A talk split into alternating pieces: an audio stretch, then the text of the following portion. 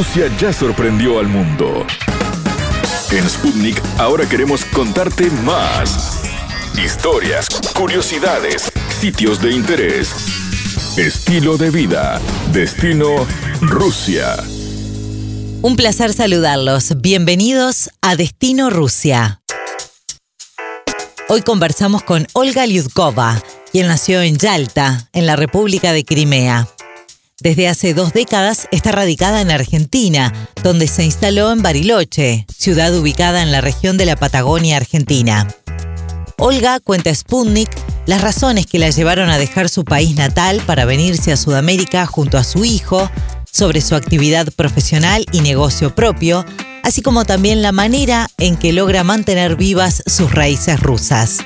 Además, con motivo de celebrarse este 8 de marzo un nuevo Día Internacional de la Mujer, Lyudkova explica el significado de esta fecha tan especial en Rusia y cómo son homenajeadas las féminas en el país eslavo. El 8 de marzo, o Día de la Mujer en Rusia, es comparable al Día de la Madre en el resto del mundo, excepto que celebra a todas las mujeres, madres, hermanas, maestras, abuelas, la fecha funciona como una celebración de las madres y las mujeres en general, agasajándolas con flores y buenos regalos como perfumes o joyas.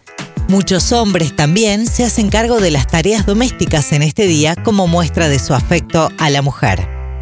La entrevista.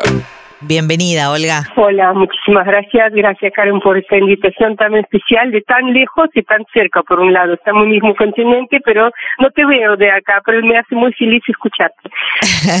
¿Hace cuánto que estás ahí viviendo en, en Argentina, Olga? Eh, en Argentina vivo 21 años. Uh, ya hace un montón. ¿Y siempre viviste en Bariloche o primero llegaste a la capital? En principio sí vivimos en capital porque mis papás cuando viajaron a Argentina, que viajaron primero ellos en el año 98 y después eh, seguí yo con mi hijito, que era chiquitito, ahora grande. Ah, bueno, y vivimos en Buenos Aires, este, yo trabajaba en un salón de belleza y ahí donde empecé a, entender lo que es Argentina para mí. Claro, ¿y qué, qué te llevó a, a venirte a, a, estas tierras, a este continente y con un bebé? Porque te, ya tenías el, tu hijo, ya era nacido.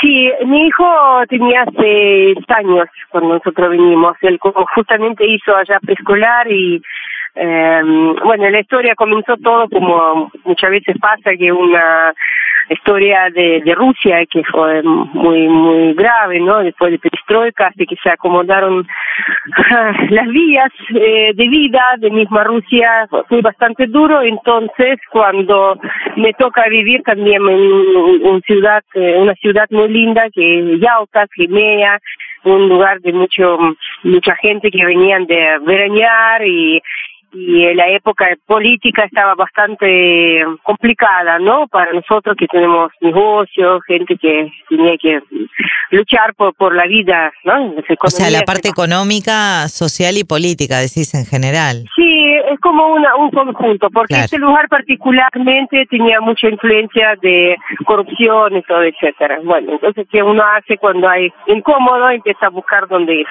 Con todo esto, conclusión, eh, más que nada, eh, te digo, a mí nunca me tocó nada desgraciado, ni a mi familia, ni a mis hijos, ni a mi hijo.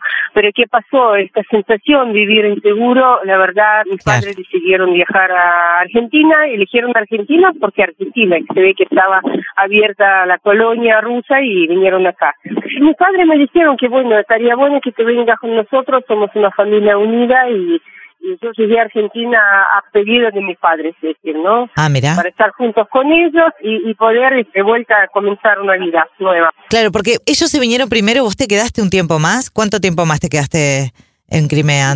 Me quedé unos tres años, tres años más me quedé. La verdad siempre me llamaba atención un poco Latinoamérica, eh, miraba muchísimo Discovery, miraba, porque viste que los rusos no podían viajar tanto por la época soviética y todo, todas estas cosas de prohibiciones. Entonces, bueno, uno se alimentaba a través de libros, a través de claro. programas de, de, televisión y bueno, ahí me, me, me, gustaba. Siempre pensaba que es un país más libre, con más, bueno, no sé, me gustaba. Eh, pero siempre yo soy bien patriota rusa, no, a mí no me saca a la patada de, Argentina. Así que bueno, me, gusta vivir acá, pero pertenezco con todo mi corazón a mi patria. Y sí, claro, me imagino. Bueno, y, y te atrapó Argentina. Contanos, ¿llegaste? ¿Y qué, qué pasó acá? ¿Qué, ¿Cómo te fuiste armando? ¿Cómo fuiste volviendo a, a empezar, no? Porque cambiarse así... De, de un país es un volver a empezar, más con un hijo. ¿Qué empezaste haciendo en Argentina? ¿Cómo te fuiste adaptando? Porque también hay costumbres diferentes, la lengua es diferente, el clima, todo. Sí, por supuesto. Eh, empezando de cumpleaños, yo tengo mi cumpleaños siempre en enero, con mucha nieve, eh, de, todo el festejo con Papá Noel, con la barba y el frío hasta 30 bajo cero, ¿no? Y de repente acá un calor, así que con esto ya me cambió el humor, obviamente me encantó y eh, muy interesante este cambio climático y obviamente metabólico, ¿no? Que uno eh, trasciende a través de, de cuerpo.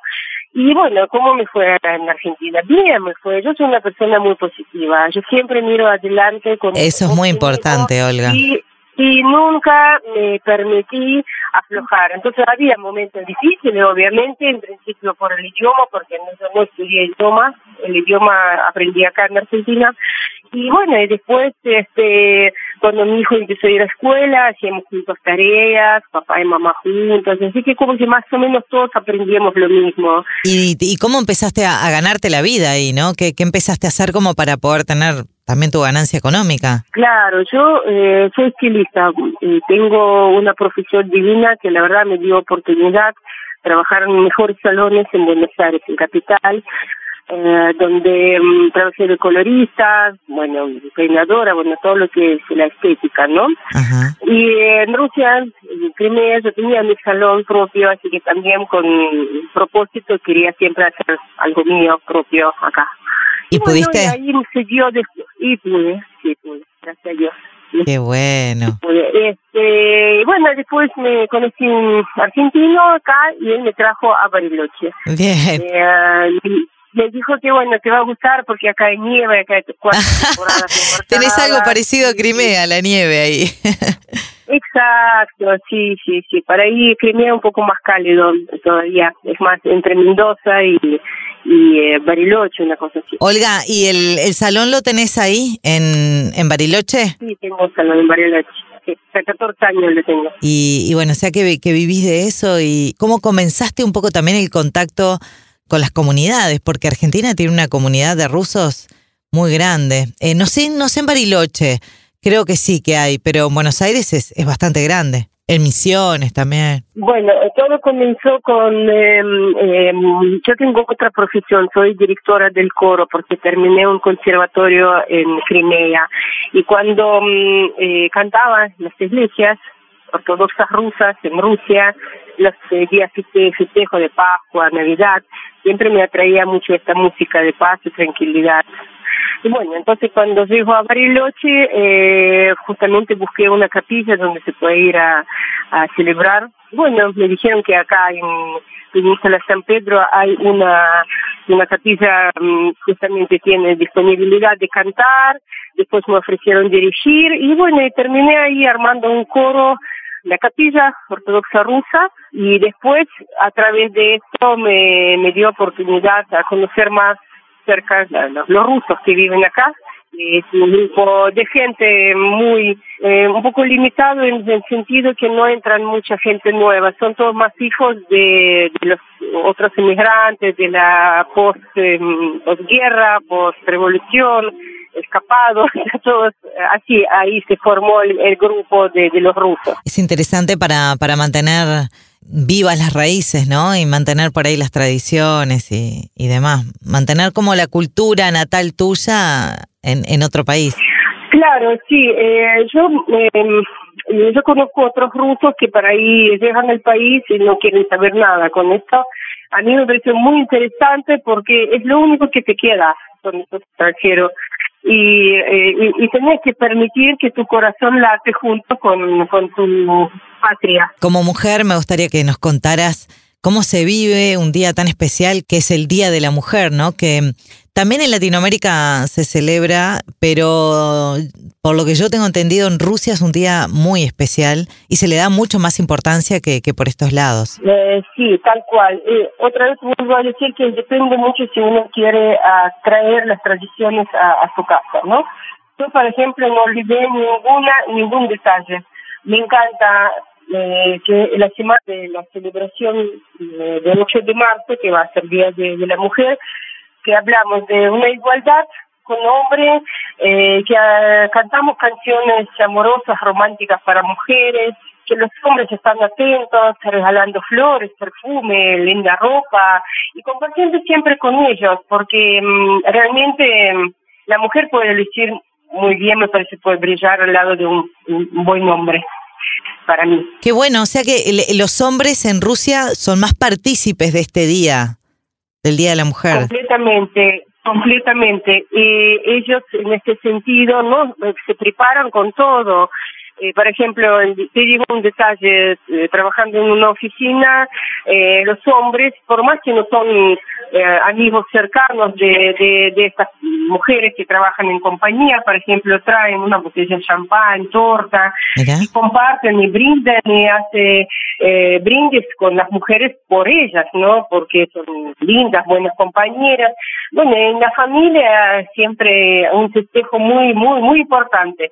Y en principio se destaca este día es mamá mamá, mi mamá, su mamá, mamá de, de, todos, ¿no? Porque este es el día que mm, eh, involucra a mamá y después a este, mujer casa, ¿no? Todo eso. O sea, se valoriza el, el, rol de madre en este día, se, se lo valoriza más, digamos. Exactamente, y mamá eh, es como que se fuera el día de la madre, ¿no? Para nosotros que tenemos acá otro día, pero festejamos este día, 8 de marzo, regalamos primeras flores que llevamos a su mamá. Mira qué bien. Si mamá no está, está en el cielo, también le llevan flores.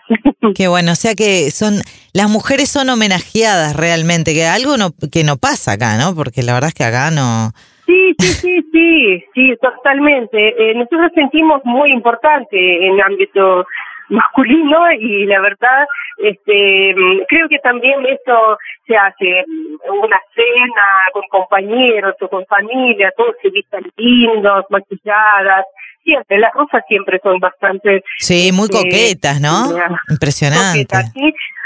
Sí, pero dejan unos regalos increíbles, o por ejemplo, eh, regalos sorpresa, regalos, ¿no? Como, eh, qué sé yo, un buquete en la oficina puede aparecer Ay, qué bueno o, o para ahí te mandan algún otro tipo de sorpresa. Es, es interesante, interesante. Qué lindo, Olga. Mucho. ¿Y, ¿Y vos intentaste que esa, esa tradición que es tan rusa se pudiera trasladar, al menos en el ámbito donde te moves ahora, ahí en Bariloche, en Argentina, ¿se, se logra eso? Eh, mira, eh, si mirar solamente por el, em, lo profundo que yo te conté, como es mi familia, en familia yo lo mantengo. Eh, por ejemplo, vienen mis amigos a tomar un té ese día y yo le digo por qué le estamos invitando a una familia, ¿no? Y yo voy a levantar una copa y brindo por mi amiga porque es una maravilla persona y este, entonces así estamos difundiendo de a poquito que conozcan, pero no se puede ir, por ejemplo, el 8 de marzo, Día de la Mujer, acá en Argentina, eh, para ir, puede ser que van a mirar más eh, más como protesta, si quieren mostrar de esta forma. Yo no comparto esto. Para mí, mujer está por otro lado, demostrando su, su gloria y su poder. No, no, a mí me interesa más humano. Mm. La verdad que está, está muy interesante lo que nos contás, Olga. Bueno, que seas muy homenajeada y te, ya te deseamos un muy feliz Día de la Mujer y te agradecemos enormemente por esta charla que, que tuvimos y que fue tan linda. Así que un, un abrazo enorme y lo mejor para vos. Gracias, muchas gracias. Y todo saludo para todas las chicas y mujeres, a todo, todo, a todos, a todo el mundo, que también los hombres regalen las flores y no se olvidan que somos flores de ellos. ¿Somos flores de qué? ¿De ellos? Somos flores de estos hombres. Y amigos y hermanos y todos somos somos agregados imposible olvidar así que yo pienso que es muy importante que seamos eh, vivimos en amor y paz entre todos. Divino. Olga, muchísimas gracias, un placer. Gracias, Caro, un placer igualmente, gracias. ¿Sabías que... conocemos datos de Rusia que te van a maravillar. En la Federación de Rusia, el Día Internacional de la Mujer se celebró por primera vez el 8 de marzo de 1913, cuando las mujeres exigieron el derecho al voto a través de una manifestación pública.